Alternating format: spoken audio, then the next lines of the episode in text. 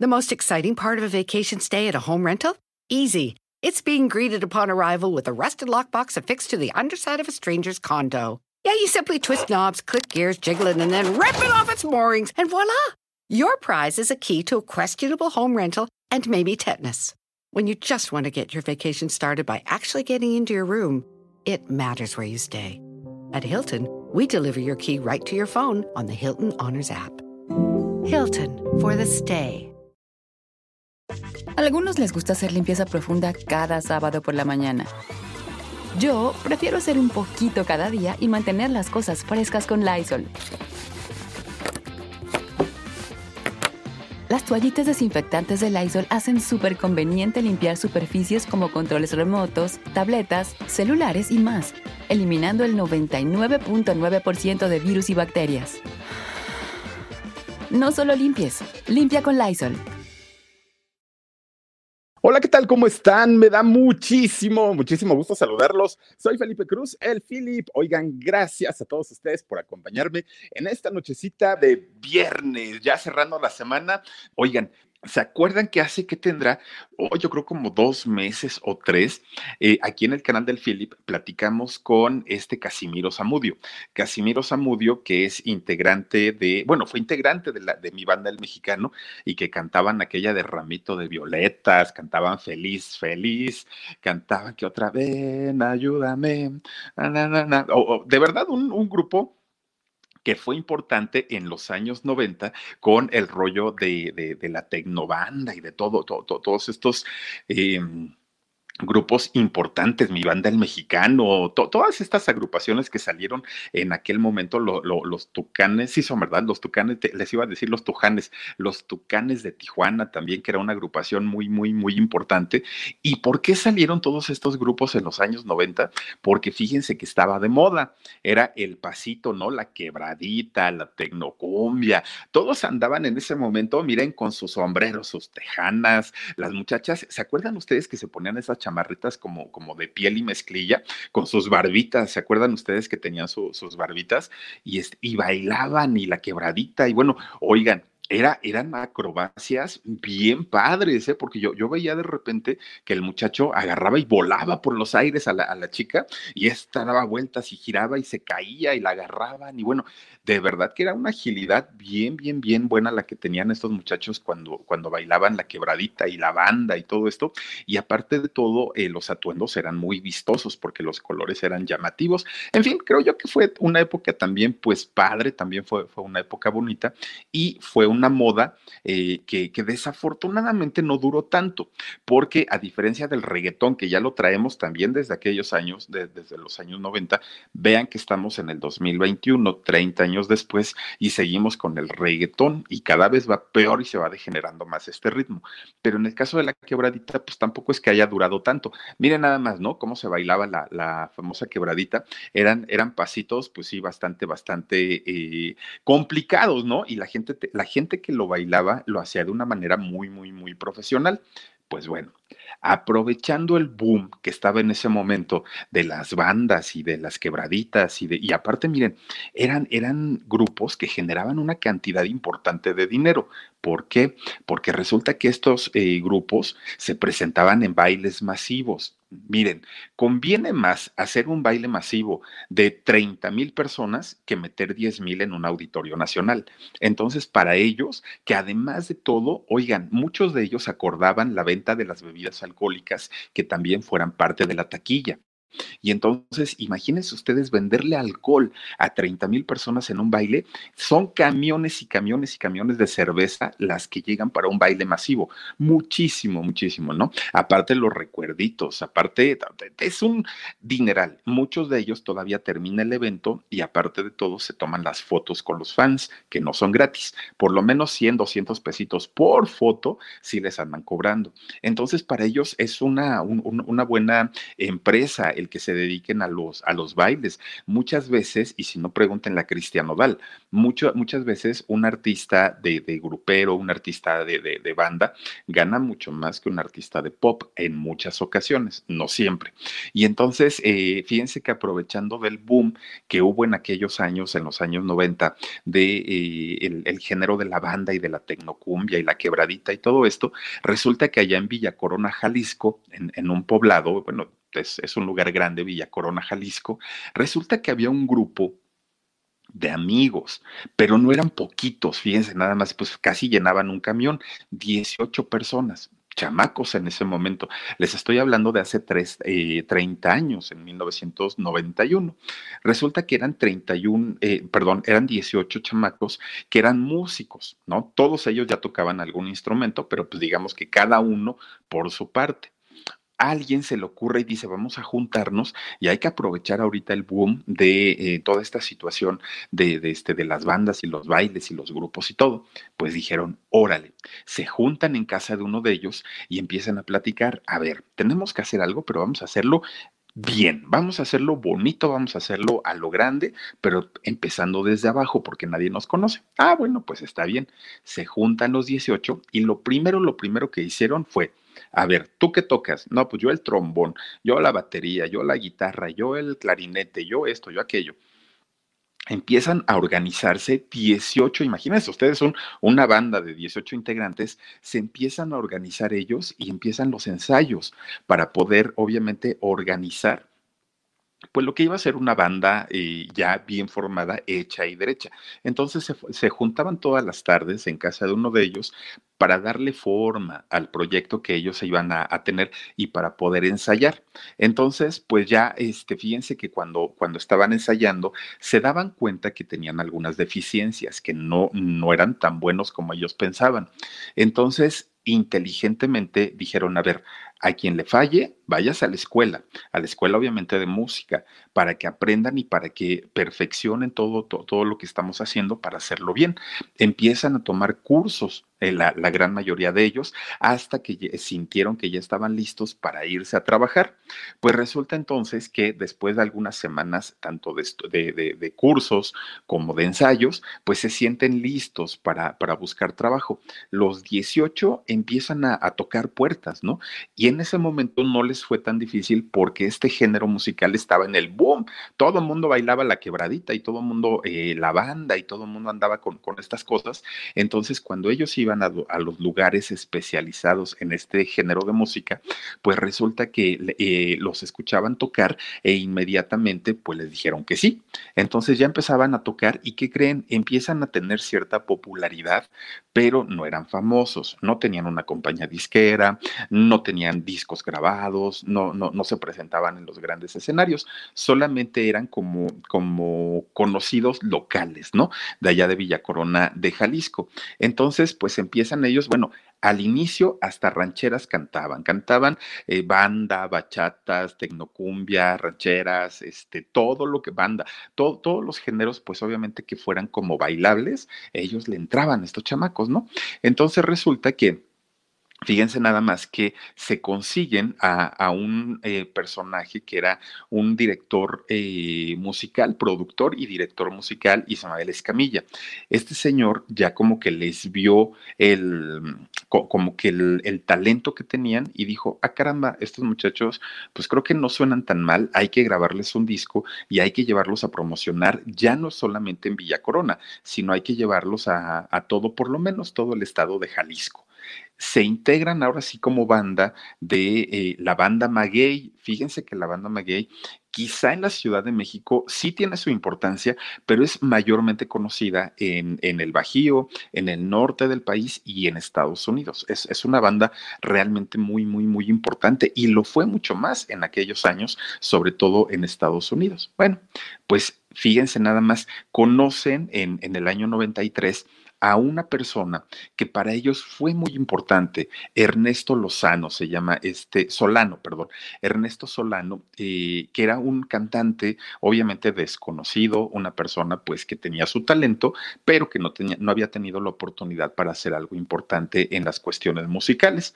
Bueno, pues lo conocen, platican con él, él les enseña las canciones que había compuesto, canta también, y ¿qué creen? Pues que la banda dijo, ah, caray, este chamaco pues como que tiene su talento, vamos a contratarlo lo contratan y prácticamente Ernesto eh, Solano se convierte en el líder de la agrupación. Él componía, él hacía arreglos y aparte él cantaba. Entonces, pues la gente lo empieza a ubicar como, como el integrante principal de la banda eh, Maguey. Pero fíjense que ya estando Ernesto dentro de la agrupación, se vuelven a reunir toda la banda, porque con él ya eran 19 integrantes. Entonces, imagínense, para pagar eh, los sueldos y todo, pues se les complicaba mucho. A la hora de la repartición, pues ya no era tan, tan, tan, este, pues digamos, tan lucrativo. Entonces resulta que en ese momento les dicen que la compañía Fonovisa, que es una compañía perteneciente a Televisa, eh, iba a, estaba interesada interesada en hacerles un contrato musical a todos estos muchachos. Entonces resulta que dicen, si nos van a hacer un contrato, somos muchos integrantes y pagarle a 19 personas, pues no nos va a representar negocio. Entonces hablaron entre todos, entre los 19 integrantes. The most exciting part of a vacation stay at a home rental? Easy. It's being greeted upon arrival with a rusted lockbox affixed to the underside of a stranger's condo. Yeah, you simply twist knobs, click gears, jiggle it, and then rip it off its moorings, and voila! Your prize is a key to a questionable home rental and maybe tetanus. When you just want to get your vacation started by actually getting into your room, it matters where you stay. At Hilton, we deliver your key right to your phone on the Hilton Honors app. Hilton for the stay. Hablan y saben que muchachos, pues, lo sentimos mucho, pero tenemos que recortar la agrupación. Muchos de ellos no sabían que les, les iban a ofrecer un contrato eh, discográfico. Entonces resulta que acuerdan quedar en 12 integrantes, pero hasta eso, fíjense que no, no se vieron tan mala onda y a quienes salieron de la agrupación, pues eh, que fueron siete, les dijeron, miren, les vamos a pagar su sus, este, parte proporcional de los años que trabajaron con nosotros, se les va a liquidar conforme a derecho, no se preocupen, pero pues ya no hay cupo para ustedes. Bueno, los integrantes entienden, entienden que finalmente pues ya la, la, agrupación se, iban a, se iba a deshacer y firman, ¿no? Salen los siete integrantes. Cuando, cuando quedan ya nada más los 12, Ahora sí, fíjense nada más, llega la firma con Fonovisa. Entonces, con esto, pues obviamente la, agrupación iba a tener un peso muchísimo mayor. El asunto fue, fíjense que crean una, eh, una ¿cómo le llaman? Una asociación, sociedad, para poder ellos, digamos, sentirse protegidos en todas las cuestiones legales, ¿no? De, la banda. Entonces, fíjense que en, esa eh, asociación que se llama Banda Maguey SADCB, resulta que llegan al acuerdo de que de los 12 integrantes, 10 iban a tener participación como dueños del grupo. 10. A cada uno de estos 10 integrantes les iba a corresponder el 10%. 10, 10, 10, 10, 10, hasta llegar al 100. Dentro de estos 10 que se eligieron como, como dueños, estaba también Ernesto Solano. perdón, el que recién había entrado a la agrupación. Entonces, como nuevo, lo incluyeron por el talento que él tenía, ¿no? Bueno, que tiene, que eh, compositor, arreglista, cantante, bla, bla, bla, líder de la agrupación, le dijeron también tú te vas a llevar tu 10%. Ah, eso lo hicieron, pues obviamente para amarrar a los que ellos consideraban, pues los más talentosos y los que iban a hacer que la, la agrupación subiera, ¿no? Tuviera mayor popularidad y crecieran sus acciones. Entonces, pues ya todos muy contentos. Fíjense que eh, Ernesto pues estuvo muy de acuerdo con que se le diera este 10% de la, de la agrupación, todos los demás quedaron también, pues fue un acuerdo que aparte firmaron, que todo estuvo pues muy claro, no, no, no, no había eh, problema. Contratan a una persona, porque ellos hasta ese momento no tenían ni siquiera manager, contratan a Mario César Guajardo, eh, Guardado Rosales, y entonces a él le dicen, mira, tú te vas a encargar de todo lo legal, todo, todo, todo, contratos, promociones, eh, patrocinios, ganancias, eh, taquillas, todo lo que es negocio, nómina todo lo que es negocio, tú te vas a, encargar de eso para que nosotros nos dediquemos únicamente a la parte eh, artística, ¿no? A la parte de talento, nosotros vamos a cantar, nosotros vamos a estar ahí con, con la gente eh, compartiendo, pero tú te vas a hacer cargo, le decían a Mario, de la parte legal. Sí, está bien empiezan a trabajar. Miren, ahora sí como empresa hecha y derecha, pues ya, ya este, sin, sin, digamos, cosas ocultas, se van a Estados Unidos. Ya para eso eran conocidos en Jalisco. Hacen una gira en Estados Unidos y en Estados Unidos, miren, les va increíble. Llega un representante de la compañía disquera allá a Estados Unidos de Fonovisa y les dice, muchachos, es el momento de, ahora sí firmar el contrato con, con, ustedes. Dice por aquí Ruth Huerta, Philip, a mí me tocó subirme en el bus de Banda Maguey porque el tío del cuñado de mi esposo lo manejaba y soy de Guadalajara, pero vivo en California. Mira nada más, y, y tú no me dejarás mentir, Ruth, que la Banda Maguey es una agrupación muy importante allá en Guadalajara y todo hacia arriba, ¿no? Hasta llegar a Estados Unidos mucha gente los conoce, los quiere y cantan sus canciones ¿eh? de la banda Maguey.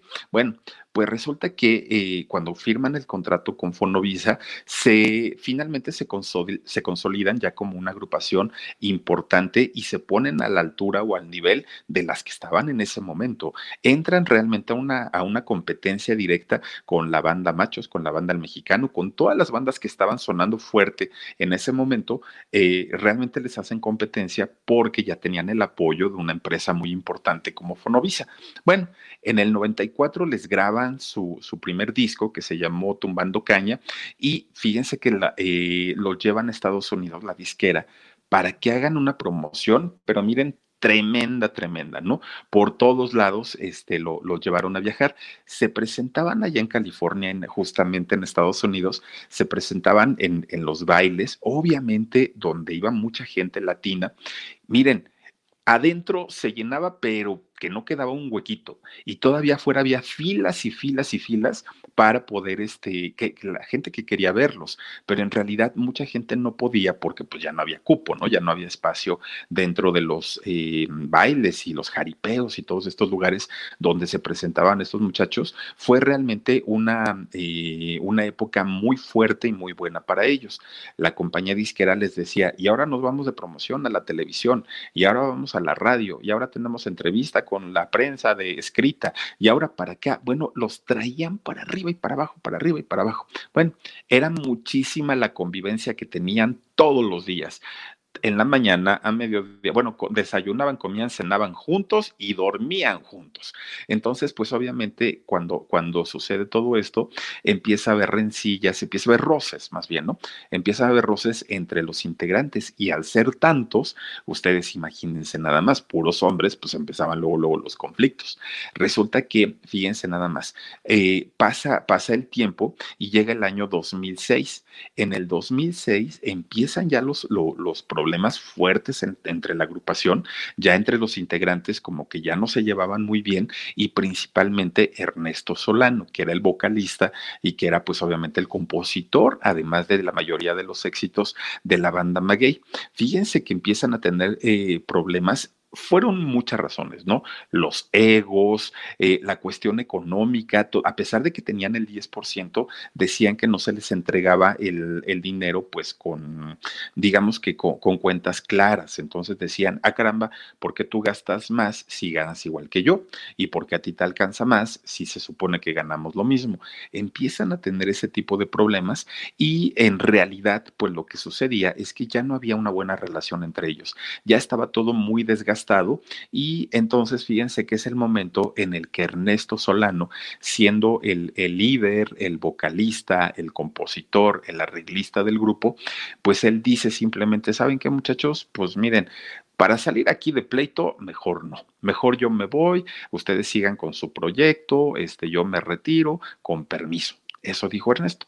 Y entonces ellos, eh, los demás integrantes de la agrupación, dijeron, ah, y este cuate ya seguramente tiene apalabrado algo con eh, o alguna otra compañía disquera y por eso es que se quiere ir. Entonces, pues decían, ¿cómo le hacemos? Pues para que lo piense dos veces y para que no nos deje.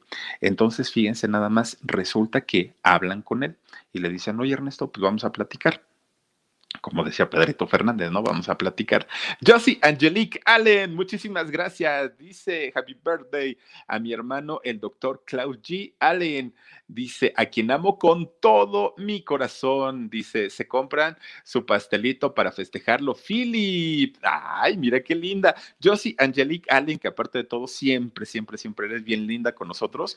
Pero no solo eso. Además, también este, siempre nos ves, siempre estás aquí en el canal, lo cual agradecemos muchísimo y vamos, nosotros vamos a festejar a tu hermanito desde aquí y ya te vamos a enseñar el pastelito, ¿te parece bien? Muchas gracias, mi querida Josie. Oigan, pues resulta entonces que empiezan a hablar con él, con Ernesto, y le dicen, a ver, cuéntanos, pues ahora sí cuáles son tus planes. Y él dijo, pues es que realmente ya no me siento a gusto. No sé si vaya yo a seguir cantando o solamente componiendo y le venda mis canciones a los artistas. No lo sé, la verdad es que no, pero ahorita ya no quiero yo seguir con ustedes. Y entonces la agrupación le dijeron, ok, ¿te vas a ir? Pues vete, pero ¿qué crees? Hay un problemita resulta que tú tienes el 10% de la compañía y entonces como dueño de ese porcentaje de, la compañía, pues tenemos que arreglar las cosas. Para que nosotros te, te firmemos la carta de retiro, donde ya no tengas nada que ver con la banda Maguey, este, véndela, véndela a alguno de los integrantes de la banda. Y entonces, este, dice Ernesto, ah, pues, pues sí, pues finalmente yo ya no voy a estar, entonces se las vendo. Pero ¿qué creen? Necesito que me paguen 5 millones de dólares. Y entonces, pues los de la banda dijeron, espérate, pues ¿cómo crees que 5 millones de dólares? ¿De dónde los vamos a sacar? Y entonces Ernesto... The most exciting part of a vacation stay at a home rental? Easy. It's being greeted upon arrival with a rusted lockbox affixed to the underside of a stranger's condo. Yeah, you simply twist knobs, click gears, jiggle it, and then rip it off its moorings, and voila! Your prize is a key to a questionable home rental and maybe tetanus. When you just want to get your vacation started by actually getting into your room, it matters where you stay. At Hilton, we deliver your key right to your phone on the Hilton Honors app. Hilton for the stay.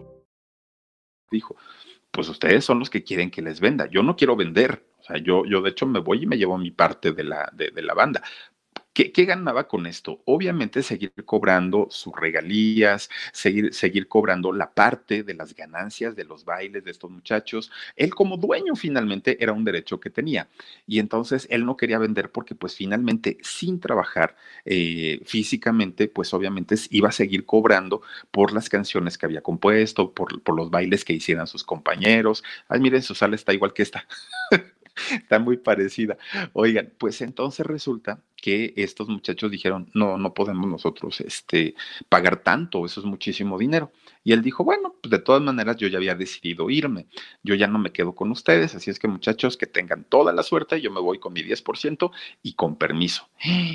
Pues imagínense, eh, los de la banda Magui dijeron, bueno, pues este, ¿qué le pasó? O sea, aparte de que quiere un dineral, ahora resulta que él, sin meter las manos en, en, en andar en las giras, en andar en los bailes, en las desveladas, en todo, va a seguir cobrando como socio de la banda. Y dijeron, pues miren, por las buenas o, por, o, no por las buenas, en algún momento ese 10% va a regresar para acá, para la banda, ¿no? Y lo dejaron que se fuera. Entonces ahí tienen que, que Ernesto se va. Pasan algunos meses y resulta que, eh, pues sí, efectivamente, Ernesto arma su banda, arma su grupo y entonces empieza a venderse, ¿no? Él empieza a venderse, pues como, como un cantante, como un compositor. Bueno, él, Ernesto, no era desconocido en, en, el mundo grupero y en el mundo de la banda y todo esto. Evidentemente tenía su reconocimiento y muchos empresarios pues lo conocían, lo ubicaban y cuando él decía, me voy a presentar con mi banda en, en alguna parte, pues los empresarios lo contrataban. Se empieza a presentar Ernesto en diferentes lugares. Bueno, él iba, cantaba su banda y todo. Evidentemente, muchos de los temas que, que cantaba la banda Maguey eran eh, composición de él. Entonces, cuando él se presentaba, cantaba esos temas, siendo temas de, él. Eh, todo muy bien, la gente salía contentísima, la gente salía fascinada, todo el rollo. De repente un día, fíjense que se presenta, Ernesto se presenta en un lugar si no estoy mal, fue en California, pero a ver ahorita que me corrijan en dónde fue este baile que tuvo eh, Ernesto. Se corrige, se, perdón, se este, presenta, este, no, fue en Zapopan, ustedes discúlpenme, fue allá en Jalisco justamente, se presenta este Ernesto y resulta que acaba su presentación, se sube a su camión y lo llevan, lo trasladan a, otra, a otro poblado porque iba a dar otro concierto allá al otro día. Pues resulta que cuando llega al otro lugar, ya lo estaba esperando la policía, las patrullas, ya estaba por ahí todo mundo, ¿no? Y entonces inmediatamente le ponen las esposas y vámonos, ¿no? Detenido. Y Ernesto dice, ¿y ahora qué? Pues, ¿qué hice? O, ahora sí que explíquenme cuál es el rollo, ¿no? Llega, le, eh, lo, procesan, eh, obviamente el juez le explica toda la situación y él dice, oigan, pero por favor díganme cuál es el delito, porque pues en realidad yo, yo no entiendo este, qué es el, qué, qué fue lo que yo hice. Y le dice el juez, ¿sabes qué? Te están acusando y te están acusando de hacer uso indebido del nombre de la banda Maguey.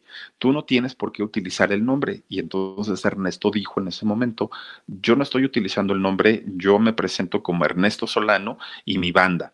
Entonces, pues en, muéstrenme en qué parte digo que yo me estoy presentando como banda maguey pues eh, ni tardo ni perezoso, el juez, a ver, dice por aquí, Francisco Covarrubias, la banda Maguey nunca volvió a ser la misma sin Ernesto Solano. Ya no fue lo mismo Ernesto Solano, creo que radica en California e hizo una banda que creo que se llama Ernesto Solano y su banda. Justamente, Francisco, así se presentaba eh, Ernesto en los bailes, como Ernesto Solano y, y su banda. Pues resulta que cuando él dijo, a ver, muéstrenme las pruebas de que yo estoy utilizando el nombre de la banda, en ese momento, miren, sacan así una cantidad de, de, promocionales, de flyers, de, de, este, ¿cómo se llaman estos? Volantes, de todo, así toda la publicidad, en donde decía, ex integrante de la banda Maguey, se presenta en tal lugar. Este, Ernesto Solano, ex banda Maguey, se presenta en tal lugar. O este, el, el ex vocalista de la banda Maguey se presenta. Y entonces Ernesto dijo, oigan, pues eso dice ahí, pero yo no firmé eso, yo no lo hice, yo no, o sea, finalmente los empresarios que a mí me contratan son quienes mandan a hacer la publicidad yo no reviso la publicidad, yo solo voy y me presento. Pues mi hijo, lo sentimos mucho, pero aquí hay un mal uso de ti hacia la banda. Y entonces ellos te están acusando. Así es que con la pena te me vas a la cárcel. Y Ernesto dijo, bueno, pues, pues como no es un delito grave, seguramente voy a poder salir con fianza. Empieza a tramitar su fianza y que se la rechazan. Le dicen, no, tu delito no tiene derecho a fianza, pero ¿por qué si es un delito menor?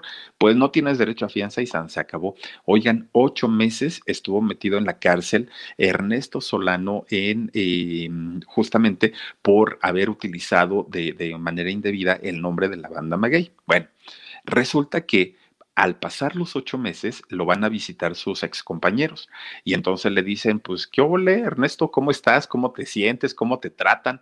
¿no? Y Ernesto, pues muy molesto, dice, es que yo no entiendo por qué me están haciendo esto, o sea, finalmente yo cantaba mis canciones, las que yo compuse, yo me presentaba con mi nombre, yo nunca dije que era, que, era de la banda Maguey, ¿por qué me hacen esto? Y entonces ellos dijeron, bueno, nosotros tenemos pruebas de que sí te presentabas con, con el nombre de la banda Maguey y le vuelven a sacar otra vez todos los, los, volantes y todo esto, ¿no? Y entonces le dicen, pero mira Ernesto, creemos que ya aprendiste la lección, ya estuviste aquí ocho, ocho meses guardadito, casi un año, fíjense. Y entonces le dicen, ya, ya estuviste ocho meses aquí guardadito, pues yo creo que ya aprendiste de qué trata esto. Entonces, si tú quieres salir, volver a ver a tu familia, estar muy a gusto este, y trabajando eh, fuera, pues te proponemos un trato. A ver, dice Ernesto, ¿cuál es su trato? Véndenos tu 10%. Véndenos el 10% que no nos quisiste vender cuando te fuiste de la agrupación y nosotros retiramos los cargos por los que te acusamos. Ay, dice Ernesto, pues ya sabía yo por dónde venía el asunto, ¿no? Pues eso me lo hubieran dicho y no hubiera yo pasado aquí tanto tiempo. Pero acuérdate, Ernesto, que cuando nosotros te quisimos comprar el grupo, la, parte del grupo, tú dijiste que querías 5 millones de, dólares. Y entonces, pues así la verdad no nos, no, nos convenía. Ahorita, pues mira, tú, tú véndenos a nosotros el 10%, ponemos un precio justo y con eso, pues tú te olvidas de nosotros, nosotros nos olvidamos de ti y hasta aquí se rompió una taza y cada quien para su casa. Pues ya no le quedó de otra a este muchacho. Ernesto aceptó y de esta manera pudo salir finalmente de la cárcel después de, ocho meses. Él ya pudo retomar su, este, carrera como solista. De hecho, así se sigue presentando justamente como Ernesto Solano y su banda. Aunque fíjense que les pasó pues el fenómeno que ocurre generalmente, ¿no? Que cuando un vocalista canta dentro de una banda, aunque muchas veces digan, es que el otro nomás es guitarrista y el otro nomás toca la batería, la gente se acostumbra a verlos juntos y entonces cuando se separan, dejan de tener esa magia, dejan de ser atractivos para la gente y aunque el vocalista tiene el peso mayor en una, en una agrupación, cuando se separa ya no es igual. Y, efectivamente lo que nos comentaban ahorita, nunca volvió a ser la banda eh, Maguey igual y nunca volvió a ser Ernesto Solano igual. Cada uno desde de, su trinchera obviamente tratan nuevamente de poder ellos recuperar el tiempo perdido, de recuperar a sus fans, pero miren que eh, a los dos les ha sido bien complicado, bien, bien, bien complicado. Ahora, resulta que llega el año eh, 2018 ya todo estaba muy bien, ¿eh? ya todo estaba tranquilo, digamos que ya habían eh, pasado los peores momentos de, la banda Maguey, pero llega el año 2018 y hacen una, eh, un anuncio, la banda, y dice que dos de, de, los integrantes originales, de los creadores de la banda, de los que tenían su 10% cada uno, que además de todo son hermanos, tanto Miguel Ángel y Samuel Vidal Pulido, estos dos personajes que estuvieron prácticamente desde el 91 hasta el 2018 en la agrupación, cada uno con su 10%, habían decidido abandonar la banda. Entonces, pues nada más habían dado el anuncio. Dije, pues estos, estos muchachos de, decidieron irse, probablemente quieren hacerse solistas, probablemente quieren ellos formar su banda. Entonces, en Santa Paz, ellos están yendo de la agrupación hasta ahí quedó. Pues resulta que esa fue la versión de la banda. Eso fue lo que ellos comentaron. La realidad ya después la, la, la supimos por parte de estos dos hermanos quienes están diciendo que los están despojando absolutamente de lo que les pertenecía desde un inicio, que ellos como fundadores tenían todo el derecho, obviamente, de permanecer en la banda desde el inicio hasta su final, pero que los habían corrido de una manera arbitraria, que no lo habían hecho de una manera legal, que ni siquiera los consultaron, que nada más un buen día les dijeron, ¿saben qué? Este, pues hasta aquí llegamos con ustedes, ya no más eh, hermanos Pulido en la banda eh, Maguey y pues hasta otra oportunidad nos veremos, ¿no? Y entonces eh, estos hermanos también empiezan a apoyar ahora a Ernesto Solano y dicen, es que nos quieren hacer lo mismo que le hicieron a Ernesto, quieren de igual manera corrernos, no pagarnos, quitarnos el 10%, de, de alguna manera nos están votando de la misma manera. El asunto es que cuando corren a, a bueno, más bien cuando Ernesto se va de la agrupación y lo meten a la cárcel, estos hermanos tampoco hablaron en ese momento. También se quedaron calladitos y dijeron, bueno, pues ya no, ya estuvo en la cárcel, ya salió, pero ahora que ellos necesitan, dijeron, no, pues sí tenía razón Ernesto Solano. Lo metieron injustamente a la cárcel y que incluso el representante de la banda Maguey había pagado dinero a las autoridades para que metieran a la cárcel a Ernesto y que no lo dejaran salir siquiera bajo fianza. Por eso a Ernesto se le hacía tan raro porque era un delito menor y no este, y, no alcanzaba fianza. Entonces ahora los hermanos empiezan a, sacar toda esta situación en donde no, no quieren ellos ceder aparte el, el 10%. Ellos no están cometiendo el mismo error que cometió Ernesto de no fijarse que los empresarios lo estaban vendiendo como la banda Maguey. Entonces ellos han sido mucho más cuidadosos y no los han podido meter a la cárcel. Pero como sí siguen siendo dueños de este 10%. The most exciting part of a vacation stay at rental? Easy. It's being greeted upon arrival with a rusted lockbox affixed to the underside of a stranger's condo. Yeah, you simply twist knobs, click gears, jiggle it, and then rip it off its moorings, and voila! Your prize is a key to a questionable home rental and maybe tetanus. When you just want to get your vacation started by actually getting into your room, it matters where you stay. At Hilton, we deliver your key right to your phone on the Hilton Honors app. Hilton for the stay. De la banda, fíjense que ellos lo que hicieron pues fue formar su propia agrupación y entonces ahora ellos se presentan como la original banda Maguey. está la banda Maguey y ahora está la original banda Maguey. Pero como son todavía ellos dueños de este 20%, que ya sumado 10 y 10 son 20, pues ya hacen peso y no les han podido parar. No, no, no. La, la, banda, digamos, original ya no ha podido parar a estos muchachos y ellos siguen tocando. Entonces, hasta el día de hoy son dos bandas eh, de, con, con, el mismo nombre, más el vocalista Ernesto, que son los que ahora pues se presentan tratando nuevamente de conquistar eh, el grupo.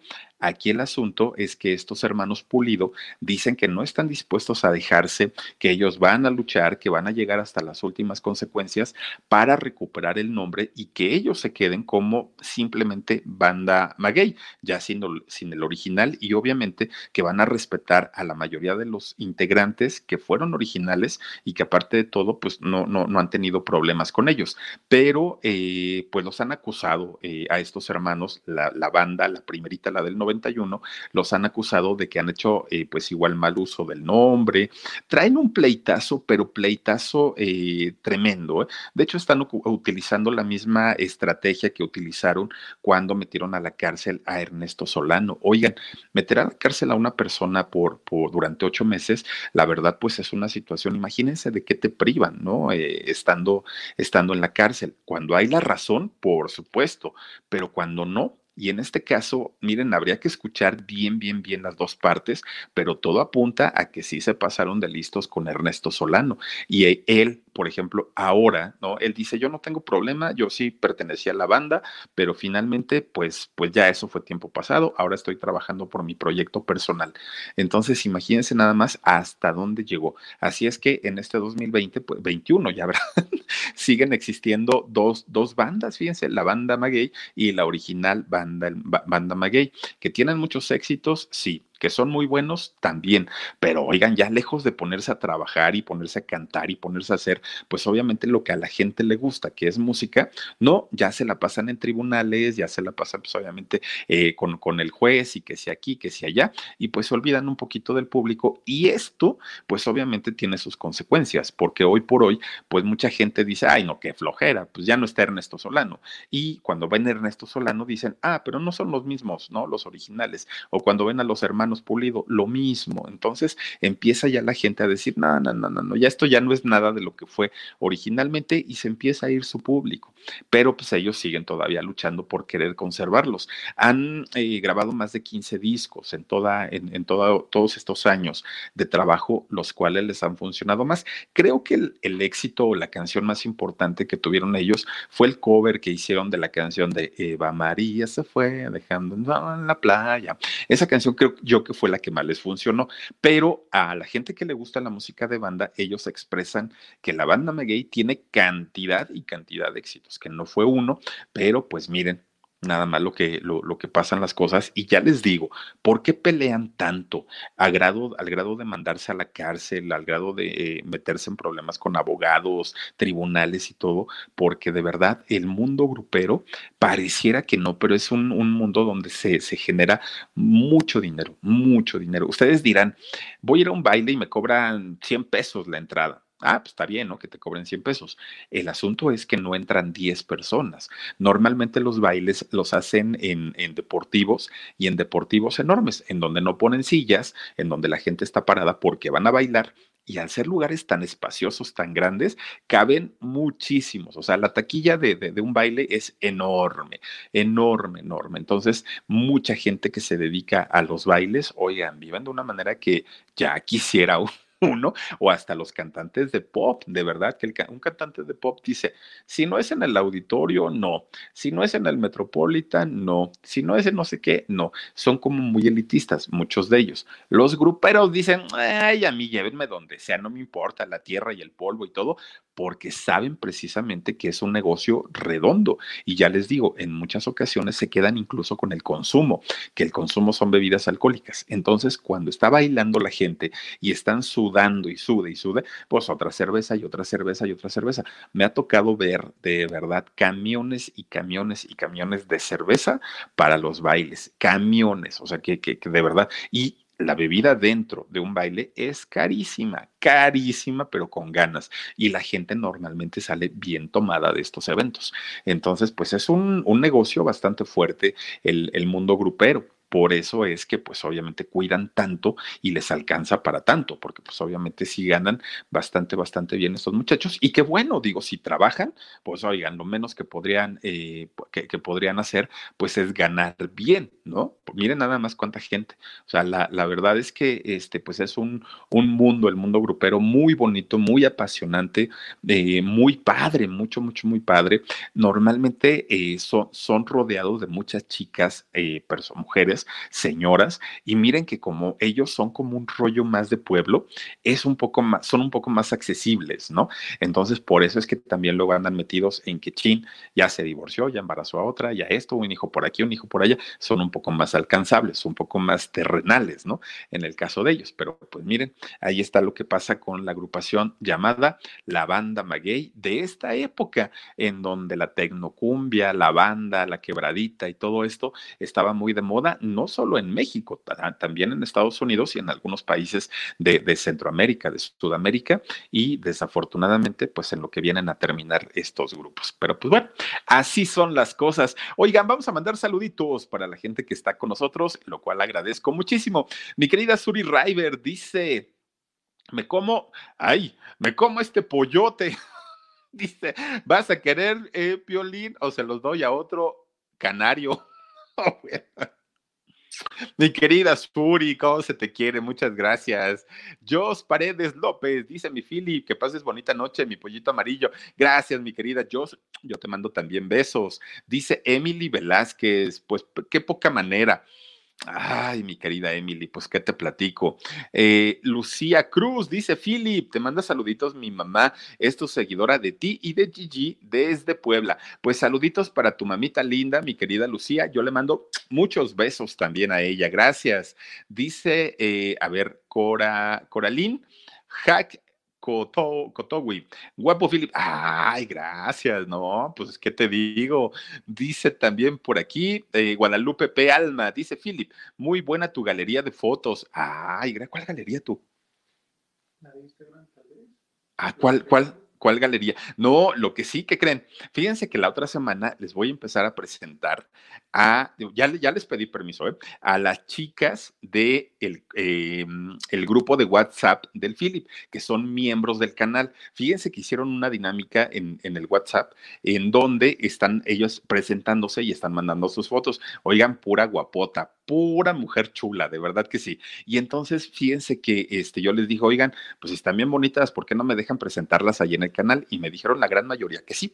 Entonces, el próximo lunes se las voy a ir presentando aquí en las fotos para que las conozcan a estas chicas guapas de los miembros del canal del Philip. Dice por aquí Javier Pola, dice, estuvo muy bien por cul... Ay, bueno. pues sí. Dice Gala Galván, eh, esa Suri River más directa, Philip, ya te lanzó el calzón, Philip. Ya, dale el sí. Ah, ya desde cuándo? Uy, si yo te contara. Mi Fer Reyes, puros pleitos en esas bandas. Ay, mi Fer puras cosas que para qué te cuento. Josie Angelique Allen, dice Philip, el que de amarillo se viste, en su hermosura confía. No, más bien te voy, a, te voy a decir algo, mi querida Suri, el que de amarillo se viste es porque ya no tiene otra cosa que ponerse, ya que le hago. Cari Mora Soul 7 dice, Philip en Pollito, en Pollito Pío, en Pollito Pío. Ay, la canción del Pollito Pío. Oiga, luego les voy a platicar de esa canción porque también tiene historia. Dice también por aquí Rocío Félix, saluditos Philip desde Culiacán, Sinaloa. Muchas gracias y saludos hasta Culiacán. Y aprovechamos para mandarle saludos también a Yolandita Andrade. Te mando muchos besos.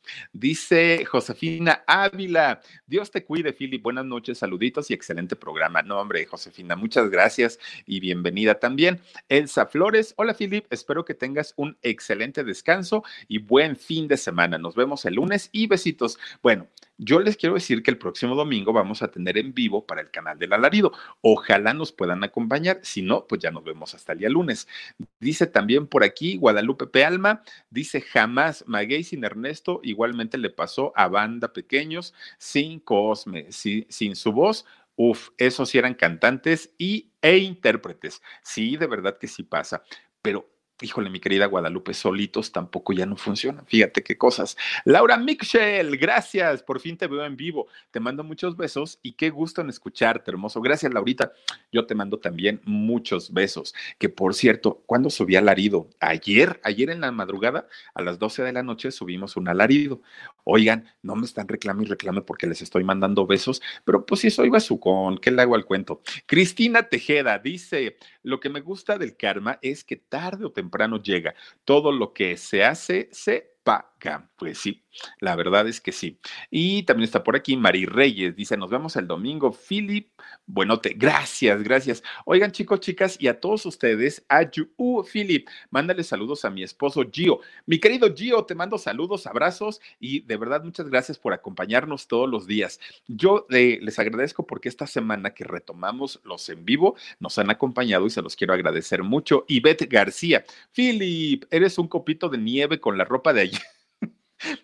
el Washangwer, el este, ¿qué más era? El, el hasta Jorge Falcón me dijeron cuando se ponía el gorrito, este, ¿qué más me decían? El, el genruchito. Ah, bueno, ayer tuve para dar y regalar. Dice, muchas gracias, mi querida Ivette, y a todos ustedes que nos han acompañado durante esta semana. De verdad, muchísimas, muchísimas gracias. Pasen un fin de semana bien bonito. Seguimos en la Ciudad de México y en algunos otros estados de la República en semáforo rojo. Por favor, a seguir cuidándonos.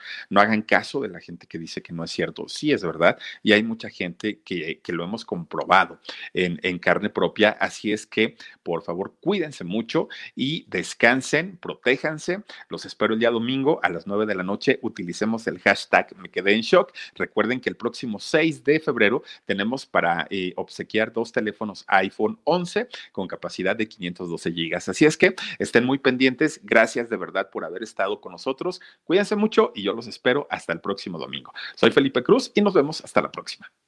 The most exciting part of a vacation stay at a home rental? Easy. It's being greeted upon arrival with a rusted lockbox affixed to the underside of a stranger's condo. Yeah, you simply twist knobs, click gears, jiggle it, and then rip it off its moorings, and voila! Your prize is a key to a questionable home rental and maybe tetanus. When you just want to get your vacation started by actually getting into your room, it matters where you stay. At Hilton, we deliver your key right to your phone on the Hilton Honors app. Hilton for the stay. Algunos les gusta hacer limpieza profunda cada sábado por la mañana. Yo prefiero hacer un poquito cada día y mantener las cosas frescas con Lysol. Las toallas desinfectantes Brand New Day de Lysol hacen súper conveniente limpiar superficies como controles remotos, tabletas, celulares y más, eliminando el 99.9% de virus y bacterias, con una fragancia que lleva tus sentidos a un paraíso tropical. No solo limpies, limpia con Lysol.